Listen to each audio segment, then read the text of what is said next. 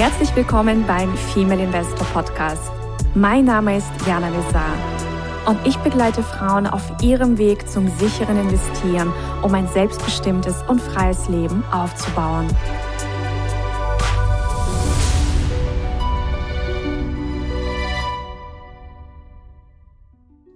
Einen wundervollen Tag, liebe Investorinnen und zukünftige Investorinnen. Wir begrüßen euch zu einer neuen Folge. Und in dieser Folge geht es um die Blüten eines Investments. Und was sind die Blüten eines Investments? Die Rendite. Und zu dieser Folge lade ich natürlich wieder mal die wundervolle Susanna ein. Hallo, liebe Susanna. Hallo, liebe Jana. Hallo, liebe Ladies. Ja, also die, die Blüten eines Investments. Ich finde, das fasst das so wundervoll zusammen, weil ich stelle immer wieder fest, dass das Wort Rendite nicht bei allen, aber bei einigen ein, also so ein komisches Gefühl auslösen kann. Weißt du, was ich meine? Also, dass viele mit dem Wort Rendite ein Thema haben und Rendite als was Schlechtes abtun oder dann vielleicht an, an Menschen denken, oh Gott, die denken nur an Rendite oder so. Weißt du, was ich meine? Ja, ja, ja, ich, ich meine, ich verstehe es, weil das viele fragen als erstes, und was, was macht das für eine Rendite? Ist das dann überhaupt sinnvoll? Weil wenn es nicht 10.000 Prozent Rendite macht, dann kann es ja nichts Sinnvolles sein. Ja, genau. So. Und ähm, wir wollten einfach mal das Wort Rendite mit euch beleuchten, also wie wir das Ganze einfach sehen. Also, eine Rendite ist ja im Grunde einfach nur ein Synonym für Investmenterfolg. Ja, das heißt, wenn wir uns das Investieren wie einen Rosengarten vorstellen. Mhm, ja, ja, also ihr, ihr liebt Rosen und beschließt, einen Rosengarten anzulegen und ihr pflanzt eben die Rosensamen und die Samen brauchen natürlich auch eine gewisse Zeit Zeit und irgendwann könnt ihr euch in einem wundervollen Rosengarten erfreuen. Und so ähnlich ist es auch beim Investieren. Also es, es bedarf einiger Zutaten, so formuliere ich das jetzt mal, damit wir einen, also wirklich schöne, schöne Blüten haben, die wir gerne anschauen, an denen wir Freude haben. Das heißt, so wie es bei einem Garten jetzt auch nicht nur darum geht, irgendwas zu pflanzen, sondern genau das zu pflanzen, was, was, was euch eben gefällt, ja. So ist es auch bei einem Investmentportfolio. Es gibt sehr viele Wege, ja zu investieren. Und das Wichtigste ist, bevor man überhaupt quasi einen Investmentgarten anlegt, ist sich zu hinterfragen, fragen, an welchen Investmentblumen habe ich denn überhaupt Freude? Und dann kann man eben diesen Samen pflanzen und dann darf man ihm natürlich auch ein bisschen Zeit geben und dann darf man auch noch andere Faktoren berücksichtigen.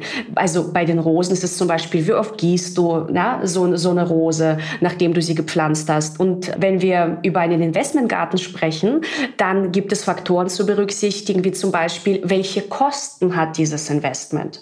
Mhm. Mm, also es ist ein ganz, ganz wichtiger Aspekt, weil das ist etwas, was viele unterschätzen.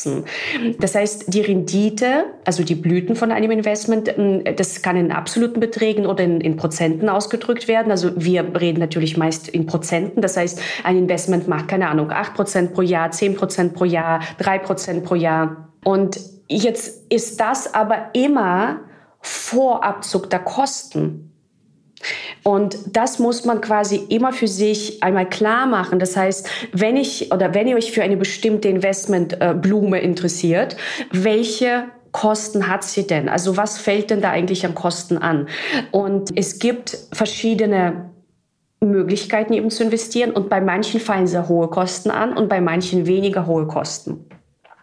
Und ich weiß, dass viele, also eben den ganz klassischen Weg gehen ähm, und ähm, ganz oft vom Bankberater eben Fonds empfohlen bekommen. Und ich deswegen, weil das so viele kennen, diese Invest, also diese Form des Investments, diese Investmentblume, habe ich mir ein Beispiel rausgesucht von einem Fonds, damit wir uns das einfach mal an einem Beispiel klar machen, was das eigentlich bedeutet. Es gibt hier die Seite fondsweb.de und da kann man ähm, die Wertpapierkennnummer eingeben von einem Fonds oder den Namen. Und dann hat man direkt, also alle Informationen, wie groß ist das Volumen von dem Fonds, wann wurde es aufgelegt, was ist der Anlageschwerpunkt? Und dann werden auch die Kosten aufgelistet. Und das ist sehr, sehr spannend. Also ich habe jetzt zum Beispiel einen Fonds rausgesucht, das ist der DK-Fonds CF, also Aktienfonds Large Cap Deutschland. Und der ist schon lange am Markt. Also er wurde im November 1959 aufgelegt und hat ein Volumen von äh, knapp 5 Milliarden, ja, oder 4,6 Milliarden gerundet. Und wenn wir uns jetzt mal anschauen, welche Kosten anfallen. Also zum einen gibt es hier einen Ausgabeaufschlag und der beträgt 5,26 Prozent von der Anlagesumme. Das ist bei Fonds nicht unüblich, beziehungsweise eher üblich als jetzt zum Beispiel bei anderen Anlageklassen. Also wenn wir jetzt direkt in Einzelaktien investieren, haben wir keine Ausgabeaufschläge, ja, sondern die Summe, die wir investieren wollen, die wird investiert und gut ist. Natürlich zahlst du dann Handelsgebühren an den Broker, aber die sind hier inzwischen vernachlässigbar gering. Ähm, aber es gibt eben ähm, Investmentarten wie einen Fonds oder wie Fonds, da hast du oft noch diese Ausgabeaufschläge. Nicht immer, aber oft. Das heißt, hier hätten wir einen Ausgabeaufschlag von über fünf Prozent. Das heißt, wenn du 10.000 investieren möchtest oder 50.000 investieren möchtest, ist dieses Geld sofort weg. Dann gibt es hier laufende Kosten bei diesem Fonds und zwar 1,53 Prozent pro Jahr. Das heißt, egal wie die Fondsentwicklung ist, ob der Fonds Gewinne macht oder Verluste macht, du hast trotzdem jedes Jahr diese laufenden Kosten. Das haben wir zum Beispiel bei Einzelaktieninvestments auch nicht. Ja, das heißt, nachdem wir unsere Aktien ins Portfolio gelegt haben, liegen sie da und wir zahlen da jährlich nichts darauf. Dann gibt es hier noch eine Performancegebühr. Das heißt, wenn eine besondere Performance, die hier auch klar definiert ist, erreicht wird, dann fällt nochmal eine kleine Erfolgsprovision an, ja, oder eine kleine Erfolgsgebühr. Das haben auch nicht alle Fonds.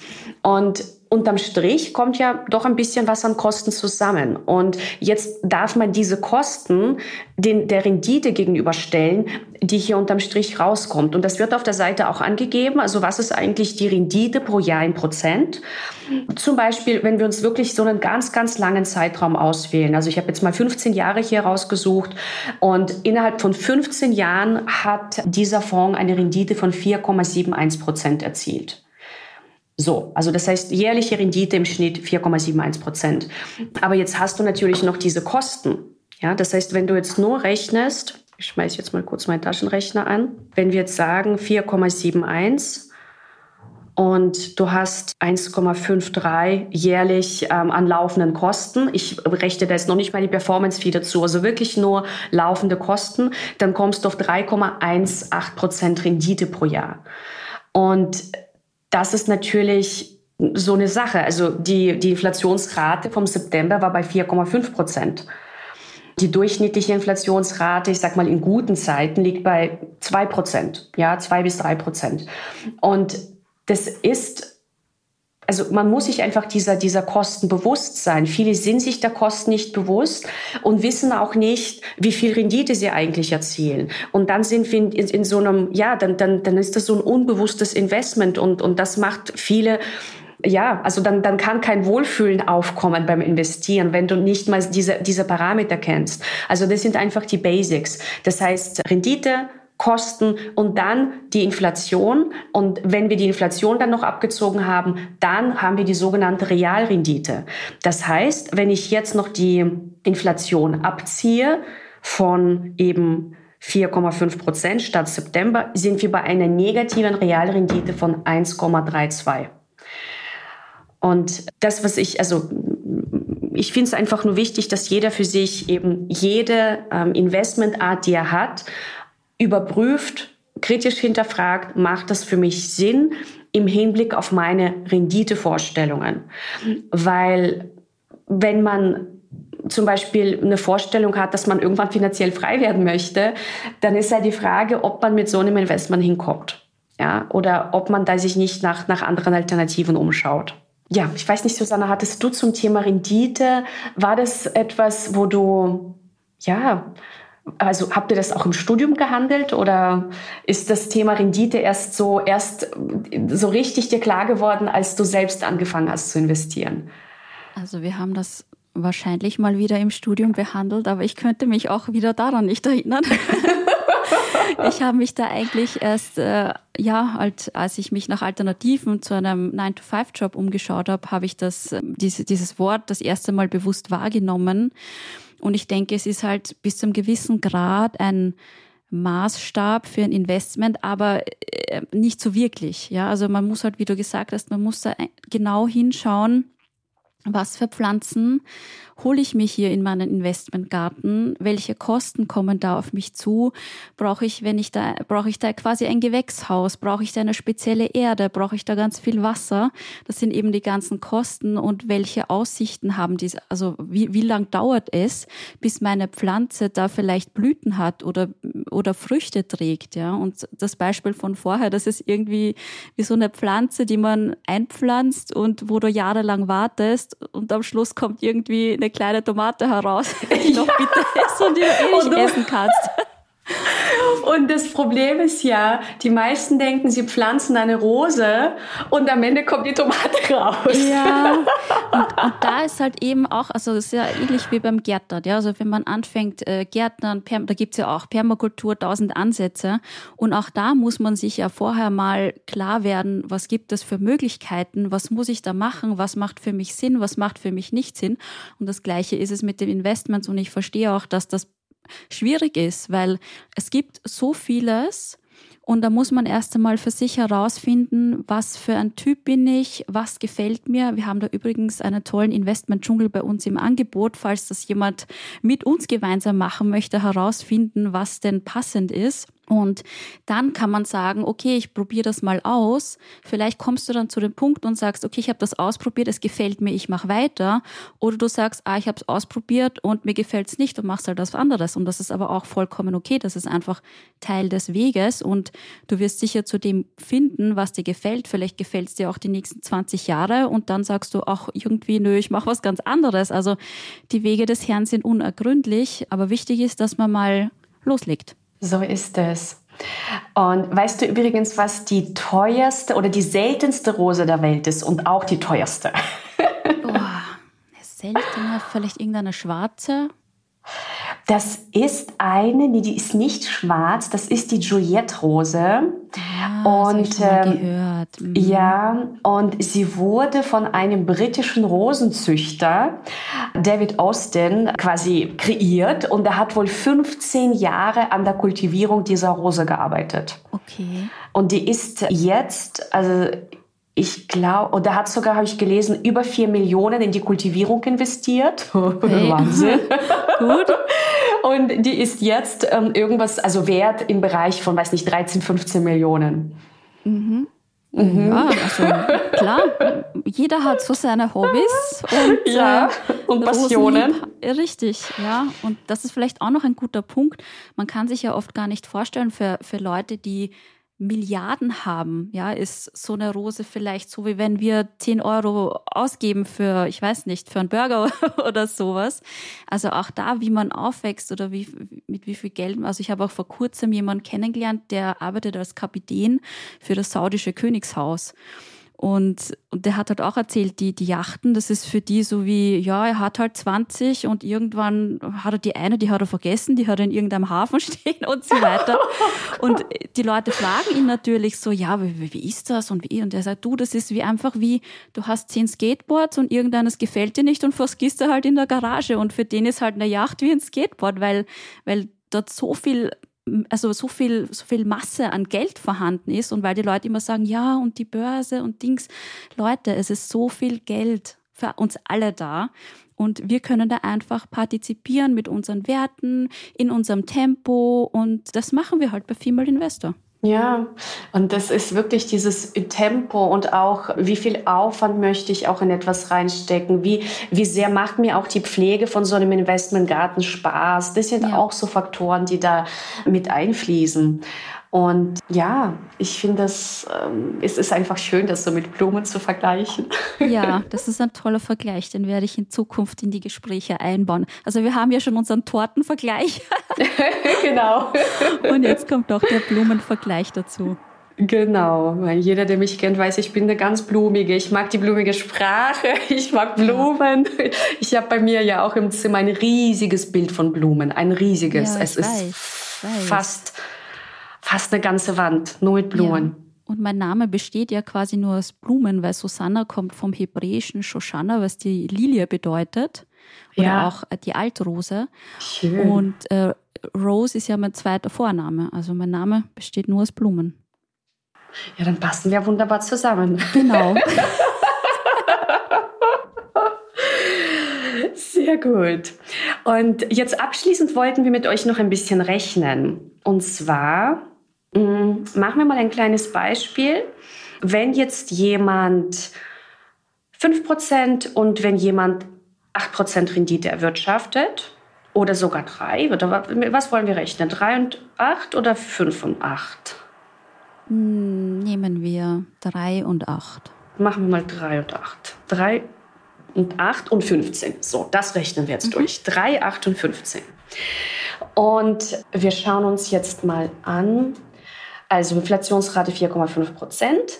Und wir sagen jetzt mal, die Person ist 40 Jahre alt. Ja, 40 mhm. Jahre alt. Und das heißt, sie hat bis zur Rente noch 27 Jahre. Also man könnte sagen, 3% ist, wenn jemand einen, also 3% ist, wenn jemand zum Beispiel ein ETF hat und man die Inflation abrechnet, dann sind es ungefähr 3% übrig. Also, das, also die Renditen hier sind quasi noch vor Abzug der Kosten. Das ah, heißt, okay. also ein ETF, also wenn du dir jetzt so einen Weltindex-ETF anschaust, der macht im Schnitt sagen, sagen wir mal 8, 9 Prozent pro Jahr. Ja, sagen wir mal 8. Mhm. Das heißt, das wäre jetzt so das Zweite. 3 Prozent, das ist, ich meine, gut, wir sind jetzt bei den Festgeldern. Schauen wir mal, wo die Festgelder gerade sind, dass wir uns da mal was raussuchen. So, ja, kriegst du teilweise schon über 4 Prozent. Also wir könnten auch mit 4 rechnen. Ja, das ist so mhm. ein Investment, wo du einfach nur nichts machst, einfach aufs Konto legst, ja, und, und so eine Art Sparbuch. Ja, ja. so eine Art Sparbuch. So, ETF wäre irgendwas um die 8. Ja, wenn es 9 sind, freuen wir uns auch alle. Und dann rechnen wir auch nochmal das mit 15 Prozent. Dann mhm. glaube ich, ja, das, das ist gut, ein gutes Beispiel. Dann haben wir ein Startkapital. Wir sagen jetzt mal, eine Person startet mit weiß nicht, vielleicht 30.000 Euro. Ja, 30.000 Euro.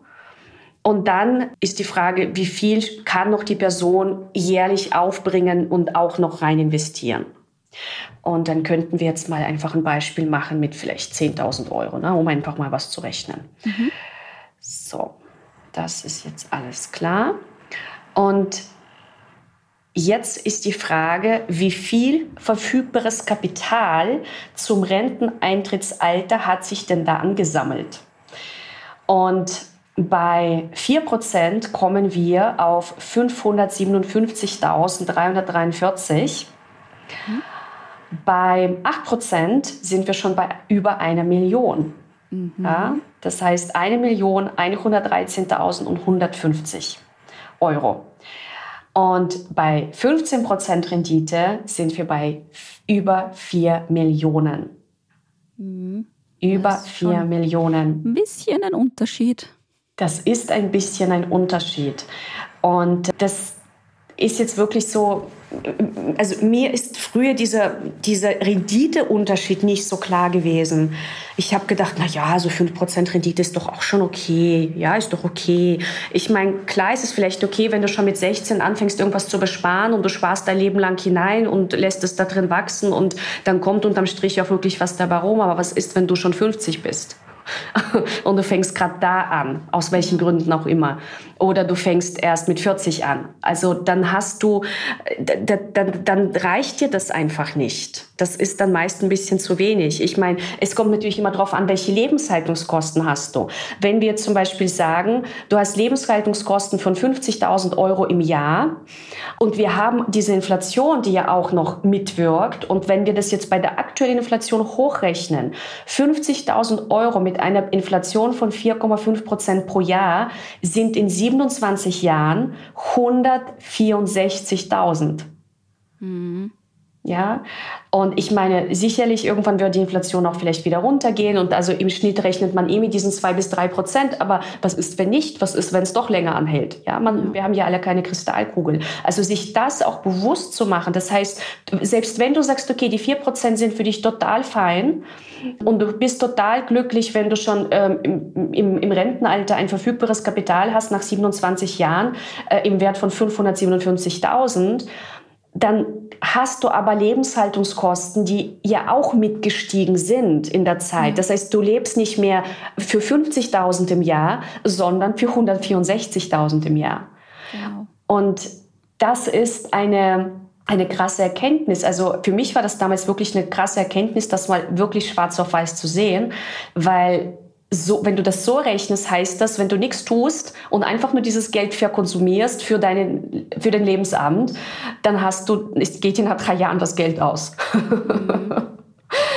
ja, bei 8% geht es dir nach sieben Jahren aus und bei 15% nach 25 Jahren. Ich meine, natürlich hat man, also das ist jetzt ein sehr stark vereinfachtes Beispiel, aber es soll einfach verdeutlichen, dass Kosten mitsteigen, weil die Inflation eben immer wirkt. Sie ist immer da.